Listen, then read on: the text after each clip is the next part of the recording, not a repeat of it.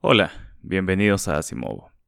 En este episodio, que será en partes, nos enfocaremos en la figura de Felipe Ángeles, personaje muy secundario en la narrativa de la Revolución Mexicana, que sin embargo se mantuvo dentro de la historia de la rebelión durante la mayoría del conflicto y contrasta fuertemente con las grandes figuras que toman los protagónicos. Estas son las dos características que llamaron fuertemente mi atención al acercarme a la revolución de manera relativamente más extensa ciertamente más que mis años de estudiante.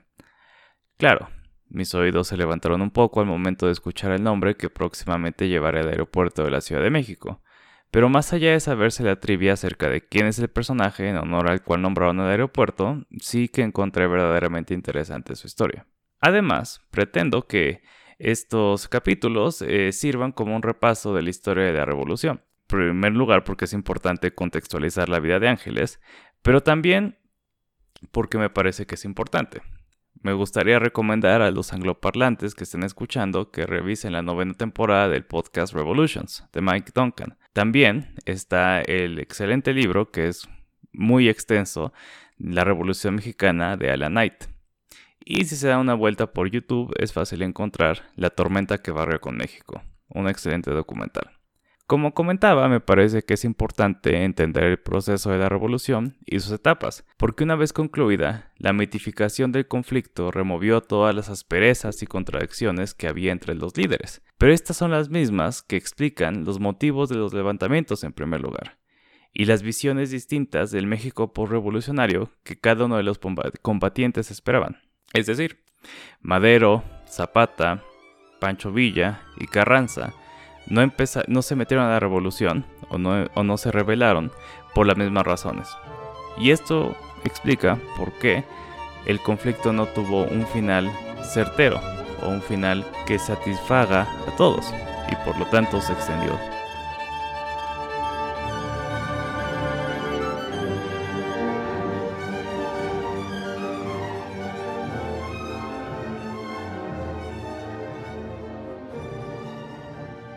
Pero bueno, comencemos entendiendo a México antes del nacimiento de Ángeles. Hay que empezar eh, sabiendo que todo el siglo XIX, o bueno, casi todo el siglo XIX, fue una, un, un tiempo de constante conflicto en México. Después de alcanzar la independencia de España en 1821, no habría ninguna paz muy prolongada. El siglo XIX fueron conflictos externos e internos todo el tiempo. Estos conflictos internos eran entre conservadores y liberales, y los externos, notoriamente, eh, está el de Estados Unidos en su periodo más expansionista.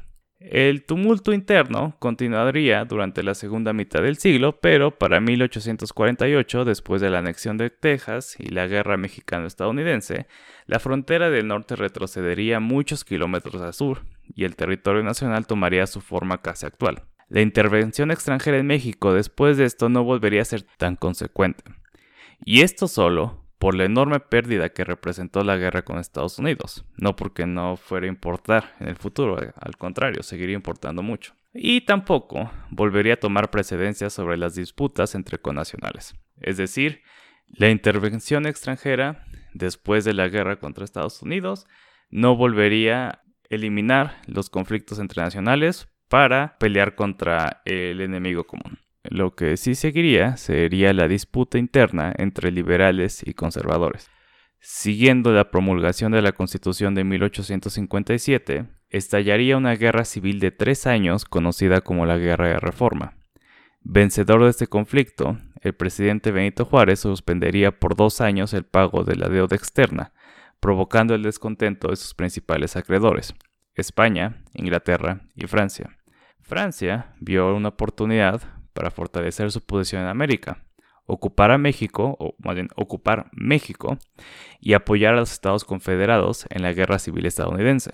Y entonces, con el pretexto de pagos no cumplidos, comienza la segunda intervención francesa en México. Ahora, este es otro conflicto internacional, ¿no? Por supuesto, pero también es uno interno, por lo que, con, esto quiero decir que no estoy contradiciendo lo que dije antes.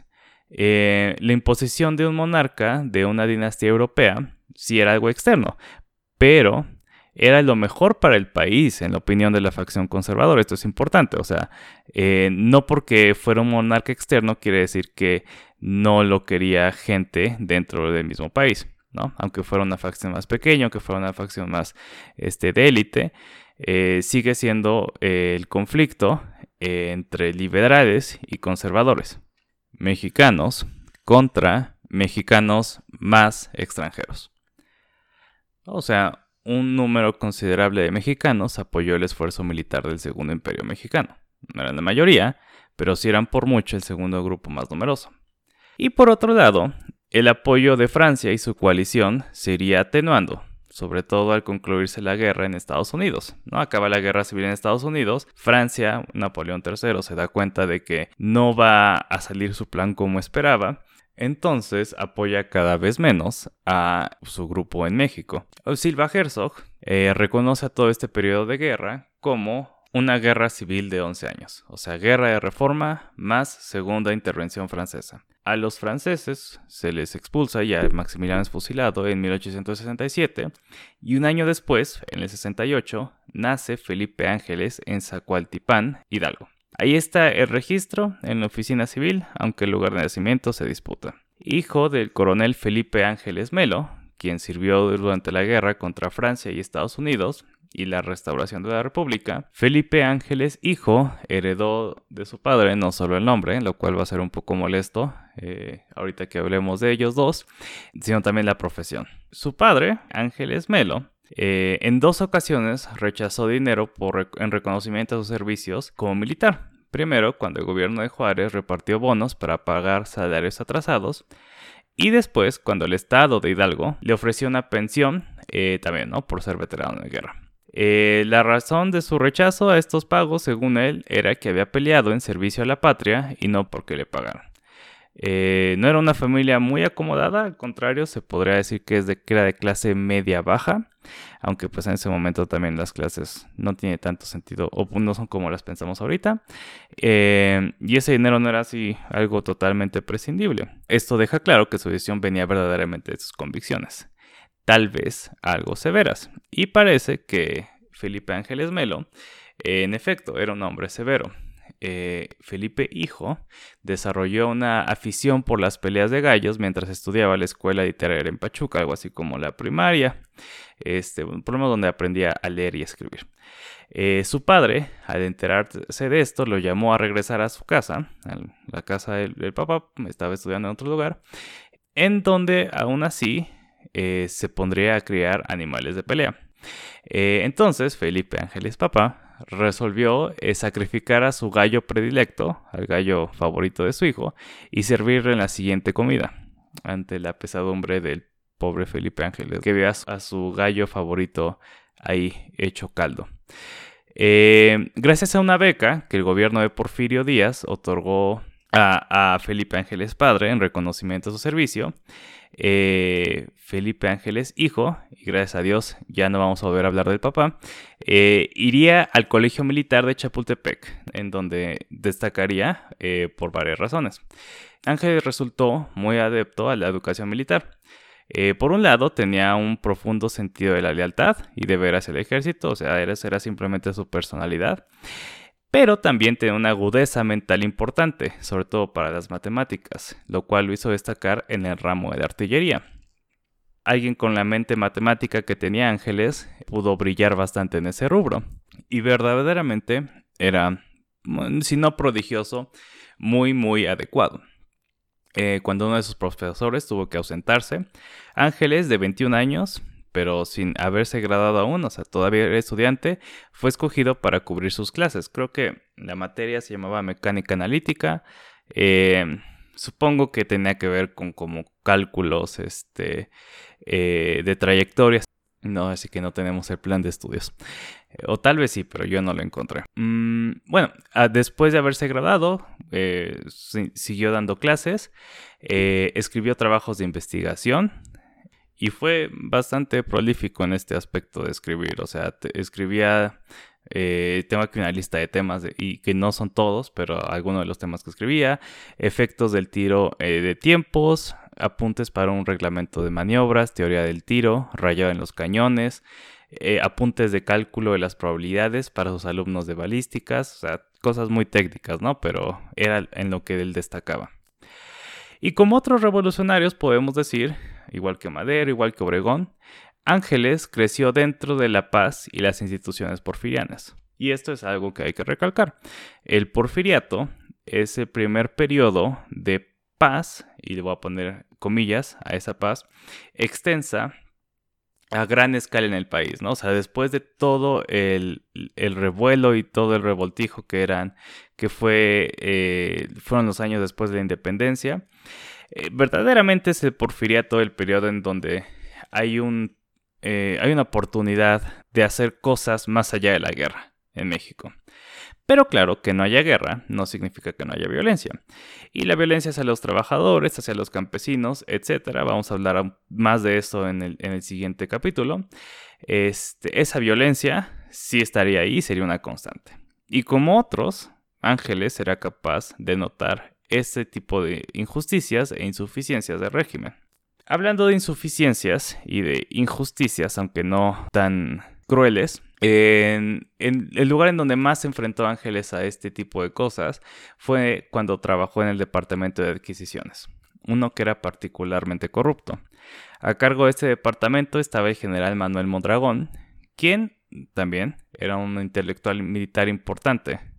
Eh, de hecho, él es responsable del diseño de, y dependiendo de dónde lo encuentren, eh, o el primero o uno de los primeros modelos de rifles semiautomáticos. Pero bueno, eh, este general Mondragón pedía 25% de comisión a la fábrica de cañones Krupp, por ejemplo. Y no, o sea, no pedía que la fábrica le pagara 25% de comisión, sino que eh, la fábrica inflara los precios en un 25% para que él pudiera tomar su parte. Eh, cuando Ángeles era el enviado a adquirir armas a Europa, se negó a este negocio en particular y a varios otros. Entonces eh, chocó constantemente con sus colegas porque había situaciones muy similares a esta. Eh, esto le empezó a hacer fama de incorruptible, que es una forma muy agradable de decir que era una molestia. Y después de eso no volvería a ser requerido en la adquisición de armamento. Hay que dejar claro que la vida de Ángeles durante el porfiriato no fue necesariamente una batalla. ¿no? Así, no, no, no, estuvo marcada por, digamos, estar constantemente peleando en el sentido de que él se llegara a quejar al respecto o se notara mucho el rechazo hacia él eh, o algo así. estaba ahí, pero no era enorme. Y, de hecho, pues al contrario, podemos decir que tuvo cierta movilidad hacia arriba, ¿no? Movilidad este socioeconómica hacia arriba. De haber nacido en una clase, de una familia de clase media baja, que en realidad era más baja que media, alcanzó un nivel de vida bastante superior. Sus ideales y su personalidad frenaban a rato su carrera militar, pero nunca fue un paria del ejército. En una ocasión dio un discurso frente a los altos mandos del ejército y frente a Díaz, en donde expresó la necesidad de dar los mandos eh, militares a la gente más preparada y no a los más macheteros, conducta que era común en el ejército. Las promociones estaban determinadas por la antigüedad y por la lealtad al sistema militar, ¿no? Demostrar ser de confianza, por ejemplo, demostrar que no vas a estar eh, en oposición a que la gente haga sus negocios. Los generales que estaban presentes pegaron el grito en el cielo, pero, lejos de amonestarlo, Díaz concedió que, pues en efecto, Ángeles tenía razón. Aunque claro, también todo se quedó ahí. No, o sea, no, fue como el principio de una, gran reforma en el ejército. Y en el futuro, la estructura esclerótica del ejército federal sería una de las razones por las, por las cuales el régimen porfiriano sería tan incapaz, o se vería tan incapaz frente a la revuelta maderista. En 1904, Ángeles fue comisionado a Estados Unidos para probar una nueva pólvora, llamada Maxim, que era una pólvora sin humo. Sin embargo, a opinión de Ángeles, y parece que tenía la razón, esta pólvora no era satisfactoria y por lo tanto no la aceptó. Y a pesar del interés que mostraban, de nuevo, Mondragón, eh, también eh, un importante político llamado Rosendo Pineda, en que esta pólvora fuera adquirida, este, pues no fue aceptada. Y esto eh, provocó que su ascenso a teniente coronel se retrasara.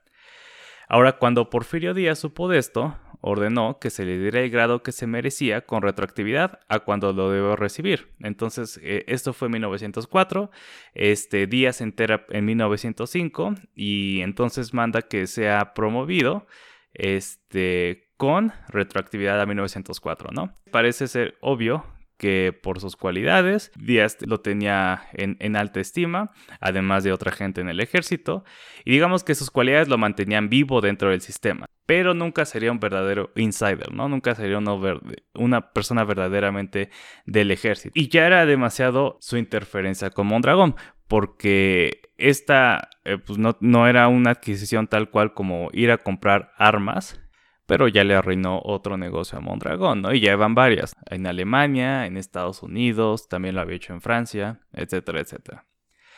En 1908, eh, Felipe Ángeles fue ascendido a coronel y nombrado director de la escuela de tiro.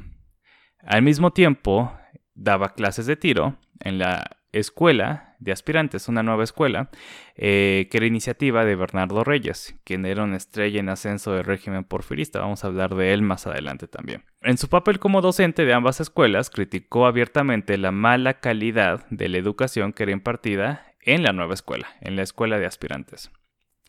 En una ocasión, un capitán, el capitán primero Nicolás Martínez, publicó un escrito en la revista del Ejército y Marina, donde comparaba abiertamente a esta escuela nueva, a la escuela de aspirantes, con la Escuela Especial Militar en Saint-Cyr, en Francia, fundada por Napoleón en 1802. Ángeles respondió a esta comparación con un artículo propio publicado en el periódico El Diario, donde desmentía la, la, exageración, la exagerada eh, comparación y revelaba su propia opinión respecto al adiestramiento que se daba en la escuela de aspirantes. Eh, cito textualmente a Ángeles. La instrucción adquirida por los aspirantes en tres semestres podría ser repasada por un alumno de años superiores del Colegio de Chapultepec durante una sobremesa. Esto provocó una gran controversia y resultó en un arresto de ocho días en un cuartel de artillería, para Ángeles. Entonces, tal vez estén cobrando las interferencias con tantos negocios pasados, tantos negocios lucrativos, o tal vez esta infracción verdaderamente lo ameritaba. Pero no solo era el arresto. Ángeles sería enviado a un viaje de estudios en Francia. Irónicamente a Saint-Cyr. Eh, pero era un destierro disfrazado es importante considerar que para 1908, que es cuando pasa todo esto, permeaba un aire de expectativa alrededor de todos los asuntos eh, militares, políticos, etcétera, etcétera. Por ejemplo, el subsecretario de guerra, Rosalino Martínez, había fallecido el 1 de febrero de ese año. Justamente, pues los, los altos mandos eran de cierta edad e iban a empezar a morir. Entonces tenía que haber una sucesión en ese sentido. Y la pregunta de la asociación presidencial, la más importante de todas, también estaba en mente de todos, si bien no estaba en boca de todos. Nadie se atrevía a hablar muy abiertamente al respecto. Y lo que escribió Ángeles, si bien se trataba de un asunto propiamente militar, dejaba entrever sus preocupaciones sociales y culturales. No era la intención explícita, pero en realidad era un texto político. Su título era importante a la sociedad mexicana y a los oficiales del ejército, ¿no? Que hace obvia, eh, por lo menos en mi opinión, este título hace obvio que las implicaciones que hay en el texto, en el artículo, se extienden para todo el país. No solo era del ejército, era de cómo Ángeles veía a la sociedad porfiriana en general. Y desde esta perspectiva, el, castigo que recibe Ángeles es otro de estos primeros brotes revolucionarios, o por lo menos reformistas, que el sistema inmune del porfiriato alcanza a sofocar. Y tomando en cuenta, por ejemplo, la matanza de los huelguistas de Río Blanco que el recién fallecido Rosalino Martínez había ejecutado, el desterro de Ángeles parece algo francamente manso. En una de las fuentes que consulté, el historiador Adolfo Gili teoriza que tal vez, de nuevo, la mano del propio don Porfirio había interferido para salvar a Ángeles de un destino peor. Pero bueno, ni don Porfirio, ni su régimen, ni Ángeles se imaginaban lo que estaba por venir. Y de hecho Ángeles ni siquiera iba a estar para vivirlo, porque la revolución maderista estallaría con él en Francia y se consumaría sin que fuera llamado, sin que lo requiriera. Entonces, en el siguiente capítulo, cuando retomemos nuestro relato, nuestro relato, vamos a explicar el repentino y sorprendente éxito de Madero como revolucionario y su fracaso como presidente. Además, exploraremos el pensamiento social de Ángeles y su retorno a México bajo el nuevo gobierno. Gracias por escuchar.